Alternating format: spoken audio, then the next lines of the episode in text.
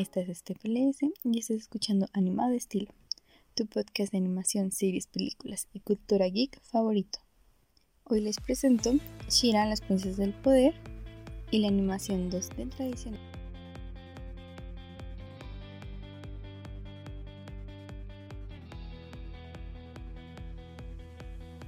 Shira y las princesas del poder nos cuentan la historia de Adora, una joven ordiana quien después de tener un misterioso encuentro con una espada reluciente y aparentemente mágica, se ve envuelta en una serie de aventuras en las que debe luchar contra el mal, a la vez que descubre quién es y por qué parece que todo lo que alguna vez le contaron era una total mentira.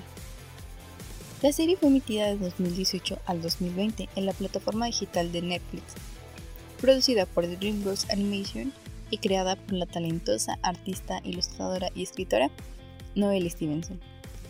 Cuenta con 52 capítulos, los cuales están distribuidos en 5 temporadas.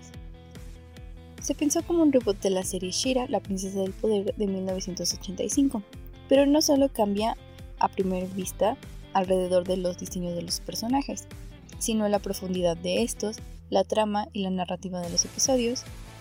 También se agregan variedad de temas y de representaciones poco convencionales, pero que son realmente importantes como la variedad de cuerpos o la sexualidad. Ahora bien, ya que les di una breve introducción a una de las mejores series de los últimos años y personalmente a una de mis favoritas, vamos a hablar de la genialidad de animación que es y cómo logra hacerlo. Shiran es casi en su totalidad animación 2D tradicional. Y bueno, pero esto qué significa?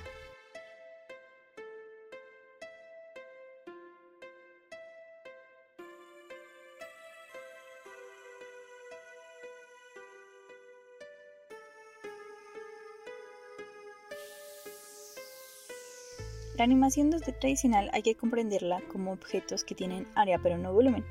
Estos objetos tienen dos dimensiones y están sobre una superficie plana.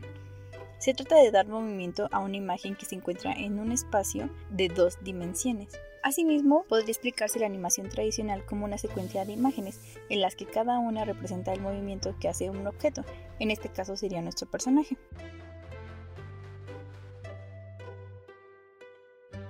No debe de confundirse con la animación 2D digital, ya que la animación 2D tradicional se encarga de dibujar cada fotograma para conseguir los movimientos.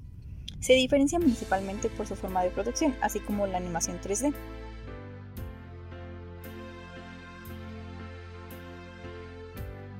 La animación tradicional es una de las técnicas más antiguas consta con un largo proceso para su realización. Primeramente y como preproducción, como ya lo mencionábamos con Shira, debe existir toda una investigación previa para un trabajo. Desarrollar la historia, crear los personajes, elegir paleta de colores y una vez que ya se tenga una visión de lo que podría ser la animación, crear un guion gráfico.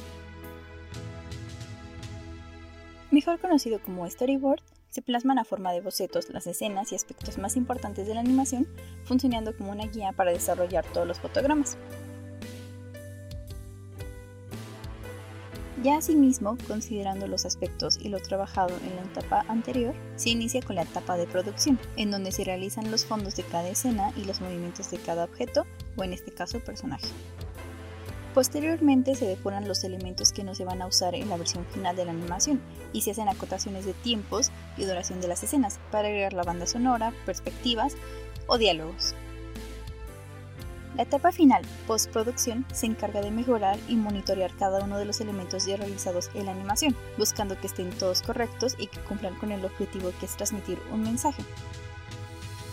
Una vez se da luz verde a todas las características revisadas, se genera la pieza con el formato final.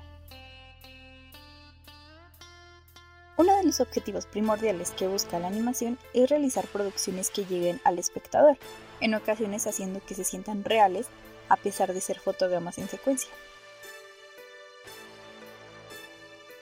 Desde la primera vez que miré Shira, sentí que este era uno de los objetivos que se cumplían, sobre todo cuando eran las escenas de las batallas.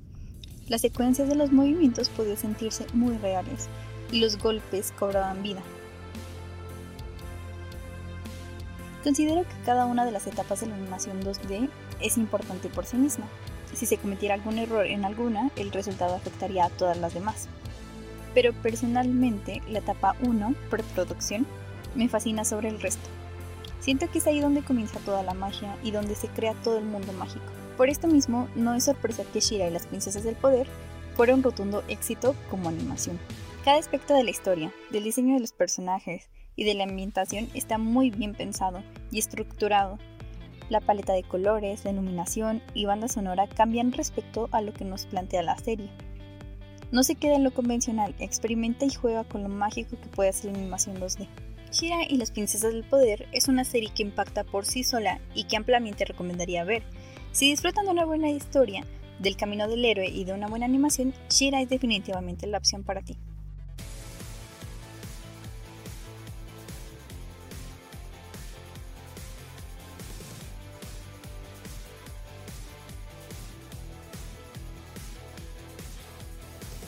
Bueno, gente linda de internet, este ha sido el primer episodio de Animado Estilo. Espero que haya sido de tu agrado y les brinde nuevos conocimientos. Si quieren más contenido dedicado a Shira, a la animación o a los aspectos de la cultura geek, visítenme en mi sitio web oficial y en mis otras redes como TikTok, Tumblr, Facebook e Instagram como StepLS. Recuerden que cada viernes tenemos una nueva serie de animación y estilo por desglosar, solo por Animado Estilo en Spotify. Esta es StepLS, siéntete siempre bienvenido.